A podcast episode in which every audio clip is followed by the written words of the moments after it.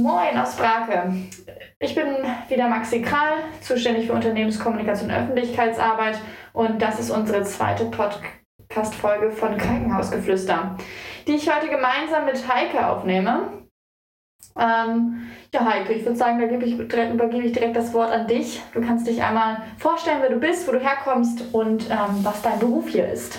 Ja, hallo, ich bin Heike. Ich äh, arbeite hier bei uns im St. Bernhard als Krankenschwester. Ähm, bin hier gebürtig aus der Wesermarsch und äh, liebe mein Zuhause hier. Ich sage immer, ich wohne da, wo andere Urlaub machen. Wir haben viel Grün, viel gute Luft. Manchmal stinkt es nach Gülle, aber damit kann ich gut leben.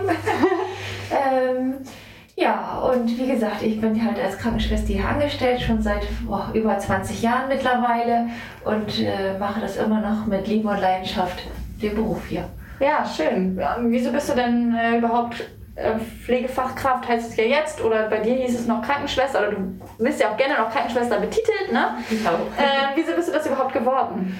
Ja, Krankenschwester, ich hatte schon immer irgendwie, ja, dieses Hilfsbedürfnis oder anderen Menschen zu helfen ist bei mir sehr groß ausgeprägt.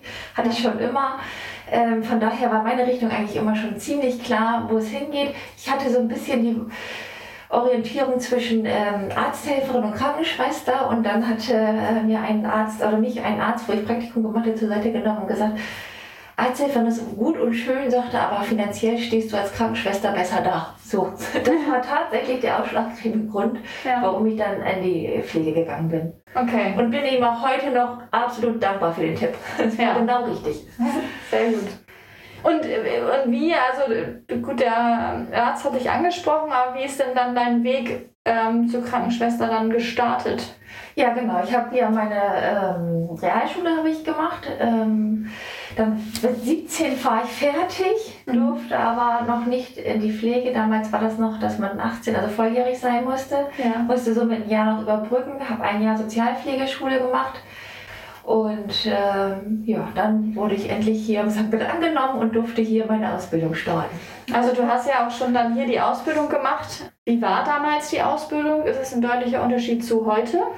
Also das war damals auch über drei Jahre die Ausbildung. Ähm, damals waren das noch mit Brake und Nornham zusammen. Ich bin in Nornham zur Schule gegangen. Ja. Und ähm, die erste Zeit war ein Blockunterricht, um erstmal anzukommen in der Schule, in der Ausbildung, sich zu finden. Und ging dann in äh, ein, einmal die Woche, beziehungsweise ich glaube im letzten Jahr war es zweimal die Woche Unterricht ähm, äh, neben der Arbeit dann her. Ja, und äh, die Ausbildung hat mir mega viel Spaß gemacht. Man hat natürlich auch nette Leute kennengelernt. Man hat in verschiedenen Einrichtungen, wir durften auch, wie heute auch, mhm. ähm, natürlich bei uns im Haus. Wir waren aber auch in Dornham auf verschiedenen Stationen eingesetzt, um nochmal Urologie oder äh, Kinderklinik kennenzulernen. Es war schon sehr, man konnte in der Ausbildung sich einen guten Überblick verschaffen, wo man später vielleicht auch irgendwann mal Lust hat, richtig drauf zu arbeiten, also hinzuarbeiten. Hat sich da bei dir schon was herauskristallisiert in der Ausbildung, wo du gedacht hast, boah, das macht mir total Spaß. Äh, in dem Bereich willst du ähm, später primär arbeiten?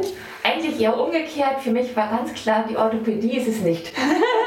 okay, ja. Genau, also ich, hab, ich bin mehr so ein Tüdelmensch, hat sich auf jeden Fall herausgestellt. Ich ja. arbeite gerne, wenn Menschen nehmen mir Zeit für die. Mhm. Ähm, und äh, da war einfach Richtung Innere, das war schon immer so mehr meine Richtung, wenn dann, ich sag mal so, die Omis und Opis.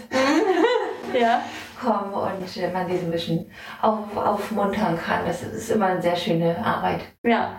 Okay, und nach der Ausbildung, also bist du dann auch in der inneren Medizin gelandet? Richtig, genau. Ich bin hier bei uns, äh, damals war das Station 1, die innere Medizin. Ähm, habe da auch mehrere Jahre gearbeitet, hat mir immer sehr viel Spaß gemacht. Hatte dann nach einer Zeit, ich weiß gar nicht wie viele Jahre, die Möglichkeit auf die Allgemeinchirurgie zu wechseln. Ähm, ich hatte das Gefühl, es war noch nicht alles, es muss ja irgendwie noch mal was weitergehen. Ja. Hatte damit das Gefühl, ich kann so ein bisschen vorankommen. Ähm, war auch sehr interessant, auch ein äh, großes äh, Aufgabengebiet und ähm, hat mir auch sehr viel Spaß gemacht. Mhm. In dem Zuge kam dann die Onkologie zu uns ins Haus erst. Ah ja. Ähm, bei uns auf Station mit, die haben dann Teilstation, ist dann onkologisch geworden und ja, da ist dann mein Herzblut praktisch hin. Vor wie vielen Jahren war das ungefähr? Eine Sache, ja, weiß ich gar nicht so genau, ja. wie viele Jahre das her war. Äh, aber es muss ja jetzt schon einige Jahre mhm. her sein. Aber das äh, ja, hat mir richtig viel Spaß gemacht. Und macht mir heute immer noch. Also ich bin jetzt auf der Onkologie gelandet, ja. ähm, arbeite nebenbei oder auch mit in der onkologischen Ambulanz, die wir hier im Haus haben und bei uns auf der Palliativstation. Das ist wirklich so, da, ich sag mal, da bin ich zu Hause. Ja. ja, genau, für die, die jetzt zuhören, also die Palliativstation und die onkologische Station, die gehen so ineinander über sind schon abgegrenzt, aber im, auf der anderen Station würde man es so sehen, als wäre es eine. Bei uns sind es zwar zwei Bereiche, die klar gekennzeichnet sind. Deswegen äh, kann man da auch auf beiden Seiten, also auf beiden Stationen quasi tätig sein. Ne? Richtig, genau. Also ich habe im Dienstplan mal meinen Palliativ-Spätdienst zum Beispiel drin oder den äh, Spätdienst auf der onkologischen Station. Ja. Wenn du auf der, wir wollen heute ein bisschen mehr über die Palliativstation sprechen. Was bedeutet es, auf der Palliativstation zu arbeiten? Beziehungsweise, vielleicht erklären wir erstmal den Hörern, was ist eine Palliativstation? Vielleicht weiß der eine oder andere das nicht. Ähm, genau. Ja, genau. Also die Palliativstation ähm, weiß ich aus Erfahrung, wenn, man, wenn ich jetzt zum Patienten sage, Mensch, ist eine Palliativstation nicht was für Sie, kriegen alle erstmal, holen tief Luft und kriegen Schreck, weil Palliativ, oh Gott, ich muss sterben, ja. ähm, ist so der erste, ist tatsächlich oft eine Reaktion, so eine große Angst ist da. Und das ist eigentlich sehr schade und da muss man tatsächlich auch noch in der Öffentlichkeit arbeiten. Palliativstation hat hat mit Leben zu tun tatsächlich. Denn unsere Aufgabe auf der Palliativstation ist, sicherlich schwerkranken Menschen ähm, ein Stück Leben zurückzugeben. Das heißt, wenn sie mit Beschwerden kommen, die sie zu Hause nicht mehr einstellen können, zum Beispiel starke Schmerzen oder äh, Übelkeit und Erbrechen, äh, was unstillbar ist und äh, das zu Hause einfach nicht mehr in den Griff bekommen wird, dann kommen diese Patienten zu uns auf die Palliativstation und wir versuchen wirklich den Schmerz äh, adäquat einstellen zu können, sodass sie wieder eine gehobene Lebensqualität bekommen und damit auch wieder nach Hause gehen können. Mit dem Übelkeit natürlich das Gleiche, dass man versucht, das einzustellen, dass sie damit gut leben können und wieder nach Hause gehen können. Also bei uns ist das ist oft so falsch in den Köpfen drin. Man, Menschen denken an Endstationen, ist es gar nicht, sondern ja. unser Ziel ist es tatsächlich mit einer guten Qualität äh, für den Menschen so gut wie es geht wieder nach Hause zu kriegen ja. und da sich halt wohlfühlen zu können. Ja. Was ist denn das Besondere daran, auf einer Palliativstation zu arbeiten? Also was ist für dich, für deine Arbeit im Vergleich jetzt zur Onkologie, wenn du als auf Spätdienst in der Onkologie hast und Spätdienst in der Palliativstation, was ist da der Unterschied für dich?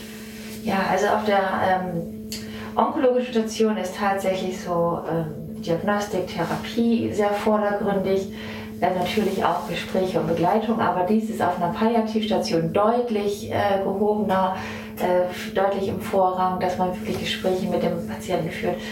Äh, wie geht es ihm? Was bedrückt ihn? Ähm, kann man Wege finden, Lösungen zu finden, Unterstützungsmöglichkeiten? Mir ist immer ganz wichtig, äh, gerade bei den Palliativpatienten auch, die haben Beschwerden und müssen lernen, selber damit umgehen zu können. Und wir müssen lernen, äh, wie sie sich dazu verhalten können. Das heißt, wenn ich jetzt Schmerzen habe, dann weiß ich, die und die Medikamente darf ich so und so oft nehmen zum Beispiel. Ja. Ähm, es gibt aber ja auch äh, also was, was ich damit sagen möchte, ist es wichtig, ähm, dass die Patienten das Gefühl haben, eine Macht zu haben, ich kann was tun. Ja. Ich, ich selber kann was dagegen tun. Das ist ganz, ganz wichtig für, für das eigene Selbstwertgefühl auch. Ja. Äh, und nicht so dieses, ich bin darauf angewiesen, dass jetzt einer kommt und muss mir was geben, sondern ich kann das selber, ja. so, solange wie das möglich ist. Ja. Und, das ist, und das erfolgt eben halt in vielen und langen Gesprächen. Ja. Natürlich ist die Angehörigenbetreuung ein ganz großer Punkt, auch die Angehörigen mit ins Boot zu holen. Da besteht oft auch eine Unsicherheit, wie gehe ich jetzt damit um. Natürlich ist es hier eine Angst da, Ne, oft haben Angehörige auch ein schlechtes Gewissen, ich mache das nicht richtig oder nehme zu wenig Zeit. Solche Gedanken sind bei den Angehörigen ähm, im Kopf. Ja. Aber oft ist es, dass sie berufsbedingt auch gar nicht anders Zeit haben und dass man denen auch diese Angst nimmt und sagt, es ist in Ordnung, es ist genauso richtig, wie sie es machen, es ist wichtig ja. und richtig. Ähm, und dass die sich selber nicht so unter Druck setzen. Ist, ne, wenn man beruflich eingebunden ist, man beruflich eingebunden. Und es ist ja auch wichtig als Angehöriger, dass die auch an sich denken. Ja. Ne, das ist eine schwere Zeit und ähm, auch an sich denken ist ganz wichtig. Ja. Also es ist eigentlich sehr viel Gesprächsarbeit, sehr viel Zuspruch. Genau. Okay. Aber auch natürlich Angehörigen zeigen, äh, wenn jetzt ein Patient wirklich eingeschränkt zum Beispiel in der Bewegung ist, wie kann der Angehörigen auch gut mit unterstützen und auch aus dem Bett mobilisieren. Ja. Und dann nicht davor stehen und wissen, oh, ich weiß gar nicht, was ich machen soll. Also Anleitung ist auch ein ganz großer Punkt. Ja. Okay. Ähm, du hast ja gleich Schichtbeginn. Wir sind ja hier vor deiner Schicht. Ähm, wie wird denn deine Schicht gleich starten, nachdem du dich umgezogen hast? Ja, also dann gehe ich auf Station bei uns. Ähm, dann haben wir Übergabe. Das bedeutet, dass wir die Patienten, die wir äh, haben bei uns im Bereich, von dem Frühdienst äh, wichtige Informationen äh, übermittelt bekommen. Genau, jeden einzelnen Patienten jeden geht da durch. Ne? Patienten, ne? Genau, und dann wird auch wirklich äh, der Ist-Zustand, also wie zeigt er sich gerade aktuell. Dann sind Veränderungen erkennbar, ist eine, eine Besserung eingetragen, getreten oder vielleicht sogar eine Verschlechterung eingetreten. Dann wird evaluiert, wo, wo kommt das her, ähm, was können wir anders machen vielleicht auch. Äh, ja. Geht es dann nach der äh, Übergabe weiter? Dann dann quasi der Frühdienst genauso und dann schert ihr alle aus und genau richtig so. Wie die fleißigen Bienchen. Ja genau. Fliegen wir dann in die Zimmer. Ja. also ich persönlich für mich ist immer ganz wichtig ich ähm, mache nach der Übergabe eine Runde durch alle Zimmer. Ja. äh, ich gucke mir jeden Patienten an frage ihn wie es aussieht höre eben verschaffe mir einen Überblick. Ist immer für mich persönlich ganz wichtig um einzuschätzen können wo ist gerade welcher Patient ist gerade was ganz präsent. Kann auch oft sein ähm, dass eine Übergabe war alles gut, dann geht man ins Zimmer und das auf einmal was ganz Wichtiges, dem Patienten vielleicht einfach in den Kopf geschossen gekommen ist oder äh, eine Angst, die sich auf einmal kristallisiert und da muss man danach sofort natürlich äh, dran arbeiten und ja. auffangen. Das ist immer ganz wichtig. Ja, und wenn ich dann so mit Überblick habe, dann versuche ich mit dem Patienten abzusprechen, gerade so Spätdienst, ob die nochmal, äh, wenn möglich ist, mobilisieren, nochmal äh, aus dem Bett möchten. Und das muss natürlich auch, weil natürlich mehrere Patienten da sind, das zeitlich abgesprochen werden. Man versucht das schon immer so nach Patientenwunsch. Einer sagt, ja, ich mache gerne Mittagsstunde, ich möchte dann gerne bis drei schlafen und meine Ruhe haben. Ja. Der nächste sagt, ne, mir ist das ganz egal, ich stehe auf und äh, können wir hier Zeit machen. Dann kommt die Kaffeerunde, die schöne Kaffeerunde. Mhm. Wir haben ja auch unsere schöne Palliativküche ja. bei mhm. den Patienten. Äh, ja, benutzen dürfen und da sind so eine Kaffeerunde auch was Wunderbares. Ja. Wenn man dann mal sitzt und auch tatsächlich ins Gespräch kommt, muss man natürlich sagen, ist jetzt mit Corona schwierig, gar keine Frage. Ja. Ähm, aber unter normalen Bedingungen, sage ich jetzt mal, ja. ist das auch was Schönes. Also man versucht auch die Kommunikation untereinander auch noch so ein bisschen mit zu erhalten. Ja, ist sicherlich auch hilfreich, wenn sich der eine Palliativpatient mit dem anderen austauscht, oder? Auf jeden Fall. Also ja. Äh, es werden, werden Lebenswahrheiten, sag ich mal, verglichen und der eine kann dann vielleicht ein von sich oder kann von dem anderen sicherlich noch was mit für sich mitnehmen. Das denke ich schon. Ja. Ja, und dann kommt ja schon fast wieder die Abendbrotrunde. ja. In der Spätschicht ist auch ein bisschen, ähm, sagen wir mal, ruhiger vom Geschehen her als in ja, der Frühschicht, oder? Genau. In der Frühschicht ist ja aber die, die Körperpflege mit dabei. Das ist ja. auch, da versuchen wir auch ganz individuell auf Patientenwunsch einzugehen. Wenn wir einen Patienten haben, der gerne jeden Tag duscht, dann versuchen wir das wirklich, wenn es geht, den auch wirklich jeden Tag zu duschen oder duschen zu lassen. Ja. Ähm, andere schlafen gerne länger. Ich hatte eine Patientin, die durfte die vor halb zehn gar nicht reingehen. Okay, Patientin. Also man guckt natürlich immer mal eben rein, ob alles gut ist. Ja. Aber sie wollte so lange schlafen und dann ist das auch in Ordnung so. Dann ja. darf sie auch so lange schlafen. Das braucht sie und dann ist das auch gut so. Ja. Und ähm, daher ist aber natürlich die, der Tag am ähm, Frühdienst schon aufwendiger, sage ich jetzt einfach mal, von der, weil einfach die Grundpflege ja. drin ist. Mhm. Und im Spätdienst hat man dann eben einfach die Möglichkeiten auch so Sachen zu machen, wie äh, wenn der Patient fast gar nicht aus dem Bett kommt. Aber der Wunsch nochmal nach draußen zu möchten, hatte ich jetzt letztens. Das war fast mit das schönste Geschenk, äh, oder für mich mit das schönste Geschenk. Äh, dann haben wir, haben wir es geschafft. Wir haben einen Stuhl, den man gut mo zur Mobilisation benutzen kann. Ja. Und die Patientin äh, auf den Stuhl rübertragen sozusagen und ähm, sind mit der nach unten äh, in die Sonne für zehn Minuten. Ah, ja. Und ähm, diese Patientin konnte selber nicht sprechen nur so ein bisschen nicken ja. und hat einfach mit ihren Augen gesprochen. Sie hat einfach mit ihren Augen gesprochen. Und als sie da unten in dieser, in dieser Sonne saß und sie konnte, auch die Muskulatur des, des Mundes war eingeschränkt, aber diese, mhm. diese Strahlen aus den Augen, okay. äh, das ist mit das schönste Geschenk für jede Pflegekraft, die man, die man einfach bekommen kann. Ja. Dieses, diese unglaubliche Strahlen und man merkte richtig, wie die Patientin so zur Ruhe kam und sagte, oh, ist das schön. Ja. So. Und das sind Momente, die sind einfach unbezahlbar tatsächlich. Ja. Und das ist das, warum ich palliativ äh, liebe, weil ich genau versuche, und meine Aufgabe besteht darin, solche Momente für jeden Patienten zu schaffen. Ja. Ja, das klingt nach ähm, tiefer Dankbarkeit dann von dem Patienten, ja. ja. Schön. Macht sich dann jetzt auch, also du hast gerade schon gesagt, ähm, die Zusammenkünfte in der Küche sind jetzt durch Corona äh, weniger geworden. Macht sich denn sonst auch Corona bei euch auf der Station bemerkbar? Also man merkt das tatsächlich schon im Team. Also wir sind ja sonst eigentlich, Pflege ist ja sehr gesellig, würde ich behaupten. Ja. Ähm, und äh, wir dürfen und können natürlich aufgrund der ganzen Geschichte nur noch alleine frühstücken ähm, alleine sitzen. Diese Gespräche, dieses Untereinander, das ist schon sehr schwer zu halten. Ja. Äh, oder man merkt auch, dass da einfach, ähm, dass es schwerer ist. Also äh, weniger Team, oder wie soll ich das sagen? Wir haben ein gutes Team, es macht wirklich richtig viel Spaß zusammenzuarbeiten. Ich habe sie auch alle lieb. ähm, aber man merkt einfach, das wird schwerer. Das ist einfach dadurch ein bisschen gebrochen. Ja. Und, die, und natürlich auch die Angehörigenarbeit. Mhm. Wir haben das große Glück, die Palliativpatienten haben Angehörige. Äh, die zu uns kommen dürfen. Und genau, das ist so. bei uns eine Aus also das ist sind halt die Ausnahmen auf der genau. Palliativstation. Da ist es auch, äh, ich meine, und das unabdingbar, dass da die Angehörigen kommen. Ja, genau, genau, das ist unabdingbar, das ist so wichtig. Ähm, aber natürlich auf der onkologischen Station, wenn dann ein Patient seine Erstdiagnose bekommt mit, mit, mit Krebs, dann ist es natürlich schwierig, wenn man dann äh, keinen, keinen Angehörigen persönlich da hat. Und dann ist es ja. natürlich sehr wichtig, das aufzufangen. Ähm, dann erfolgen Telefonate mit den Angehörigen, mit dem Patienten, mehr Gespräche geführt, die er normalerweise ja mit dem Angehörigen führen würde. Ja. Ähm, das muss man einfach auf, auffangen. Also mental, äh, mentale Stärke, sage ich mal, von uns ist unabdingbar in ja. dieser Zeit, ja. Ja, okay. Palliativ ist ja natürlich auch ein, ein, schweres Thema für viele, aber gerade eben hast du schon so ein bisschen gesagt, an der Arbeit macht dir am meisten Spaß, wenn du so eine tiefe Dankbarkeit oder eine Freude bei den Patienten spürst. Gibt es irgendwas, was du machst an deiner Tätigkeit, was dir am meisten Spaß macht an deiner Arbeit? Ja, ja letztendlich ist es genau das, was wir gerade, was, was wir gerade gesagt haben.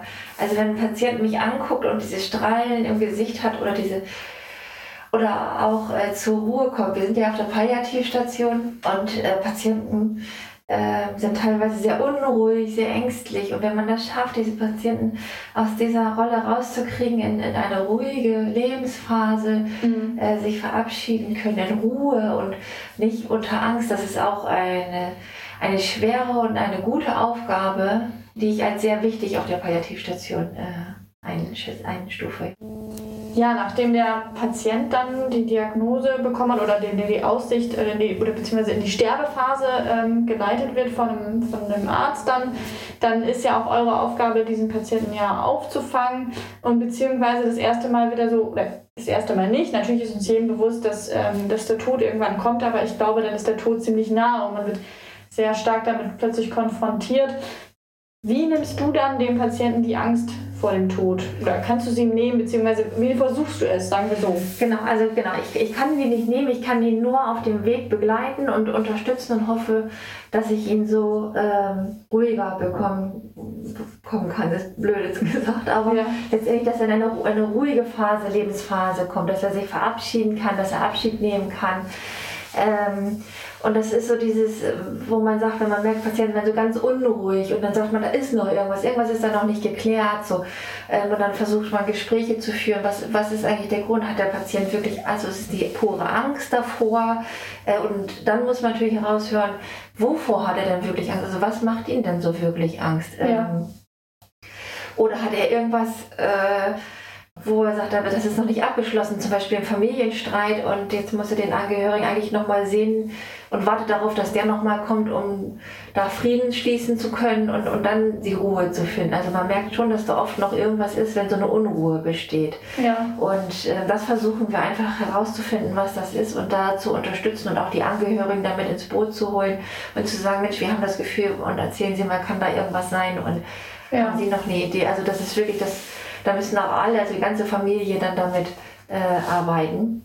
Mhm. Und das nehmen die auch immer dankbar an. Also es wird oft wirklich dankbar angenommen. Ich habe es äh, letztens auch noch erst wieder gehabt, ähm, dass da familiär noch was nicht geklärt war. Und das ist wirklich, wirklich ganz kurz, ganz kurz vorher geklärt wurde und man konnte richtig sehen, wie der Patient die Ruhe gefunden hatte und einfach sterben konnte, loslassen konnte. Und das ist ja. es ja, ich denke, das ist das Schwere, dieses Loslassen für die. Manche Patienten haben sich da lange mit auseinandergesetzt und können das gut und ja. eben andere weniger. Und ich denke, das ist unsere Aufgabe dabei, zu unterstützen, loslassen zu unterstützen. ja. ja.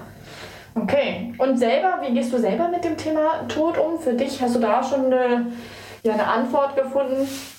Für dich selber? Also ähm, für mich ich habe mich natürlich berufsbedingt äh, schon immer viel mit dem Thema Tod jetzt halt natürlich auseinandersetzen. Man denkt natürlich auch so über sich selber, was ist, wenn ich? Da bin ich ganz ehrlich, das schiebe ich auch gerne noch weg, weil ich finde, jetzt noch, noch nicht, die Zeit ist noch nicht gekommen. Ja. Ähm, aber ich sage immer, und das sage ich auch meinen, meinen Patienten, ich sage, versuchen Sie, Tod ist grundsätzlich, gehört zum Leben dazu. Wir können nicht leben, ohne zu sterben. Es ist also einfach da. Ja. Und äh, wir müssen lernen, damit umzugehen. Ich sage, und dann, wenn wir es dann noch, noch schaffen, aus, dem, aus dieser Phase was Schönes mitzukriegen. Jetzt sagen alle, oh Gott, wie kann man da was Schönes machen? Ja, kann man tatsächlich.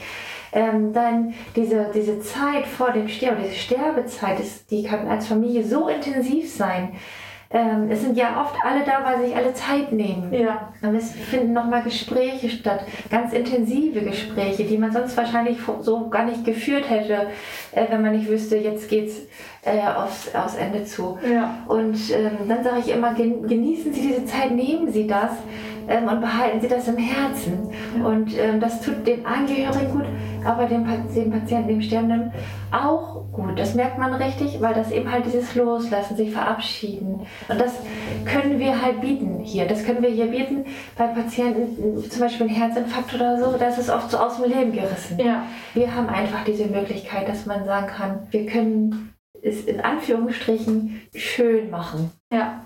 Wenn du jetzt nach Hause gehst, nachdem du so eine, eine Schicht hattest ähm, auf der Palliativstation, du äh, hattest einen Patienten, der, der vielleicht gestorben ist oder der noch kurz vorsteht, der das ganz schwer hat ähm, oder der gerade vielleicht auch erst diese Diagnose bekommen hat, ähm, der jetzt gerade erst in die Sterbephase quasi eingeleitet worden ist. Wie gehst du, wie schaltest du ab? Wie kommst du zu Hause runter? Wie nimmst du das mit nach Hause? Wie, ja. Also grundsätzlich muss ich sagen, äh, ich habe alle meine Patienten äh, gerne mhm. und ich fühle mit dir mit. Ja. Ähm, aber ich unterscheide in Mitgefühl und Mitleid. Mhm. Äh, und ich kann nicht mitleiden, weil wenn ich das mit jedem Patienten machen würde, dann würde es mir irgendwann schlecht gehen. Ja. Ähm, das, diesen Unterschied muss man für sich selber finden, wo ist da meine Grenze. Ja. Es ist, ich gehe hier aus dem Krankenhaus raus und es ist wirklich so bilderbildlich, geht die Klappe zu und dann bin ich bin ich Heike privat. Ja. So, das, das muss man einfach ähm, so für sich machen, weil wenn man es mit nach Hause nimmt, das ist mir auch schon passiert, dann leidet man irgendwann und das, dann leidet die Familie und das geht nicht. Da muss man wirklich, da muss man um das eigene Gesundheit äh, auf sich einfach aufpassen. Ja mir hilft. Ich bin gerne viel draußen in der frischen Natur. Ich laufe total gerne. Äh, ich bin, ähm, habe zwei Ponys und mit meinen Ponys im Stall, das ist für mich das Schönste der Welt. Und man mag es nicht glauben, aber Ausmisten ist total entspannt. ja. Man muss an nichts mehr denken, außer an den Mist. Ja. ähm, das ist so mein Ausgleich. Natürlich habe ich eine wunderbare Familie, ja. äh, die mich tüchtig unterstützt. Sicherlich hat man manchmal, wenn einer, es, es schließt sich auch nicht aus, dass einem mal ein Patient sehr am Herzen ist, dann, dann muss auch ich trauern ja. und das rauslassen und dann ist es auch gut. Ja. Wann hast du denn heute Schichtende? Um äh, halb zehn. Halb zehn, okay. Stimmt gar nicht, halb neun. Halb neun. Halb neun. Wie gefällt dir der Schichtdienst? Ach, ich mache Schichtdienst eigentlich ganz gerne. Also ich glaube, es gibt die Menschen, die Schichtdienst lieben und es gibt die, die da nicht mit umgehen können. Ja. Ich habe ihn lieben gelernt äh, natürlich ist es, wenn ich Feiertag und man sich immer entscheiden muss, Weihnachten oder Silvester, Ostern oder Pfingsten. Ja. Ähm, schon so manches Mal hat man, gerade wenn man kleine Kinder hat, ne, denkt man, ach mein Gott, ich wäre auch gerne einfach zu Hause. Ja. Ähm, aber wir haben das im Team so super organisiert, äh, dass jeder da irgendwie immer zu seinem Recht kommt und sich äh, wohlfühlt und äh, auch äh, es gut aufgeteilt ist. Ja. Von daher ähm, habe ich mich damit total arrangiert. Ich liebe Wochenendarbeiten. Ach echt? Einfach weil ja. das doch noch ein bisschen entspannter ist. Diese ja. ganze Diagnostik, die am Tag stattfindet oder in der Woche, ist halt am Wochenende ruhiger. Ja. Das sind auch die Momente, wo man so tolle Sachen mit dem Patienten einfach nochmal ruhiger ausführen kann, nochmal richtig lange Gespräche führen kann. Ja. Ähm, und von daher finde ich, wie gesagt, ich habe mich damit super arrangiert und das Einkaufen ohne diesen Massenmenschen finde ich klasse. Montags ist nichts los. Ja, okay. Und deine Lieblingsschicht, also gut, am Wochenende arbeitest du gerne oder äh, spät? Also ich habe ähm, früher, als ich noch Single war, gerne Spätdienst gemacht, lange schlafen, ein bisschen arbeiten. Ja. Mittlerweile mit Familie hat sich das natürlich gedreht. Ich stehe immer noch nicht gerne früh auf, mhm. aber natürlich ist das mit Familie am besten vereinbar, wenn man Frühdienst macht. Frühdienst, ja. Mhm. ja. Okay. Ja, wie, lässt sich denn Familie und Schichtdienst äh, vereinbaren? Also ich muss sagen, tatsächlich ähm, kann ich froh sein, ich habe liebe Eltern und Schwiegereltern, die immer mit Rat und Tat und äh, als Babysitter einsetzbar sind. Und äh, mittlerweile sind die Kinder so groß, dass sie das auch ganz gut alleine managen. Äh, aber das, also man braucht schon irgendwie ein bisschen Rückhalt. Ich bin jedes Mal nach den Kindern sofort nach einem Jahr wieder angefangen. Dann waren die halt eben ein Jahr alt. Ja. Und ähm, bis zum Kindergarten haben Oma und Opa uns ordentlich ausgeholfen. ja, sehr gut. Ja dann, das war so ein bisschen so, ich denke, wir haben da so einen guten Rahmen gefunden, um dein Berufsbild ähm, gut darzustellen oder auch deine Arbeit auf der Palliativstation. Was wünschst du dir denn für die Pflege in der Zukunft? Ja, also ich bin ja tatsächlich jetzt schon ein bisschen länger dabei. Ich hatte, hatte auch schon gute Zeiten. Die Pflege ist gerade ganz groß in der Presse und im Thema ja. und das finde ich auch gut so, weil es muss auch so, es muss sich was ändern, auf ja. jeden Fall wir haben einfach zu wenig Zeit. Ja. Das ist einfach so, wir haben einen höheren Durchlauf an Patienten, die, die kommen schneller und gehen schneller wieder. Der, der Mehraufwand durch die Bürokratie ist enorm gestiegen und es fehlt einfach an Personal. Also mein großer Wunsch ist tatsächlich mehr Zeit für die Patienten, was eben nur möglich ist mit mehr Personal. Mit Personal, ja. Was ist denn deine persönliche Meinung dazu diesem verbreiteten Thema äh, der Bezahlung in der Pflege? Ist es wirklich zu wenig? Äh, wen siehst du da in der Pflicht, was zu ändern? Und glaubst du, dass mehr Geld auch dieses, diese Lücke, mehr Personal äh, füllen würde? Also ich fange jetzt mal von hinten an. Mhm. Äh, ich glaube tatsächlich, dass mehr Geld, mehr, mehr, mehr Leute, wenn der, wenn der Beruf gut bezahlt ist, dass wir da mehr Leute äh, in den Berufsstand reinkriegen. Das glaube ich tatsächlich. Ja.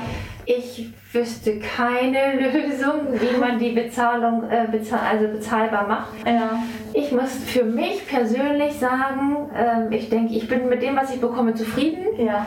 Es darf immer mehr sein, ganz außer Frage. Es darf immer mehr sein, aber ich bin damit zufrieden.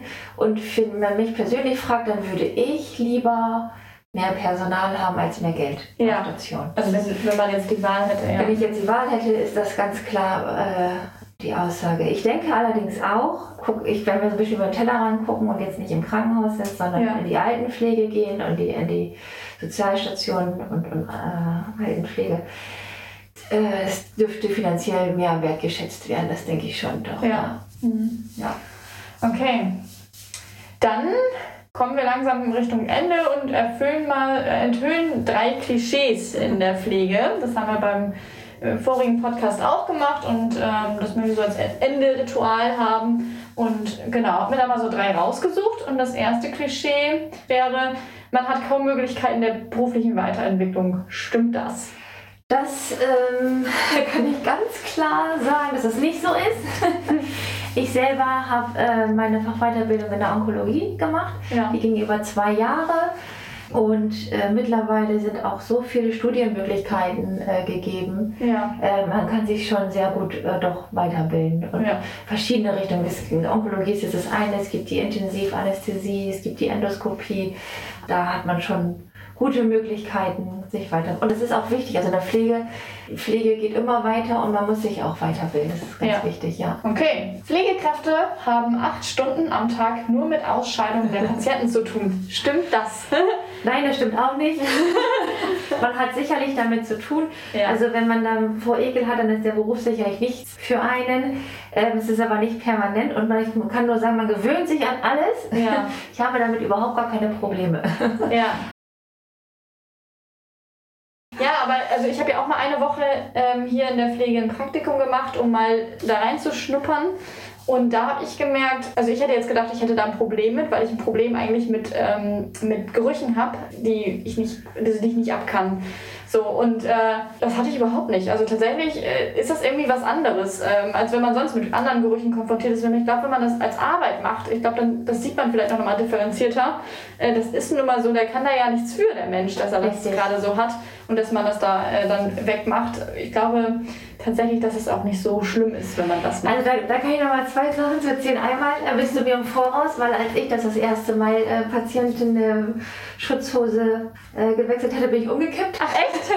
okay. Ich habe gleich meinen Klappband gemacht. Ja. Also man kann sich an alles gewöhnen, funktioniert. Ja. Ähm, passiert mir nicht mehr. äh, und ich hatte es mit einer Patientin, die hatte einen Verdacht auf einen Darmverschluss, was ja. nun wirklich gefährlich, lebensgefährlich ist. Ja. Und dann hat sie abgeführt und ich habe einen Freudentanz aufgeführt. guckte sie mich an und sagte, ich habe mich doch nicht jemand so, so sehr sehen, dass er sich so sehr gefreut hat, dass ich gekackt habe. ja, ja. Also man kann auch durchaus was Positives damit verbinden. Ja, genau. Weil wenn das funktioniert, ist alles, ist das, das ist schon mal gut. Das ist schon ein großer Teil. Ja. Und wer mal Verstopfung hatte und Bauchschmerzen damit hatte, der weiß, wovon ich rede. Ja. okay. Ähm, dann das dritte und letzte Klischee: Pflegekräfte haben einen schwarzen Humor. Ja, ganz klar ja. Das müssen wir auch so haben, ja. einfach um mit verschiedenen Sachen umgehen zu können. Weil wenn wir, das, das sage ich wie es ist, wenn wir nicht drüber lachen würden, wäre es traurig. Ja. Und ähm, das ja. ist einfach unsere Art, damit umzugehen. Ja, okay. Dann bist du schon geimpft? Ja, bin ich ja, tatsächlich. Genau, okay. Also wir sind jetzt bei den Klischees weg. Ne? Genau. äh, dann möchtest du unseren Hörern noch irgendwas mitgeben, so, geben, so zum Ende?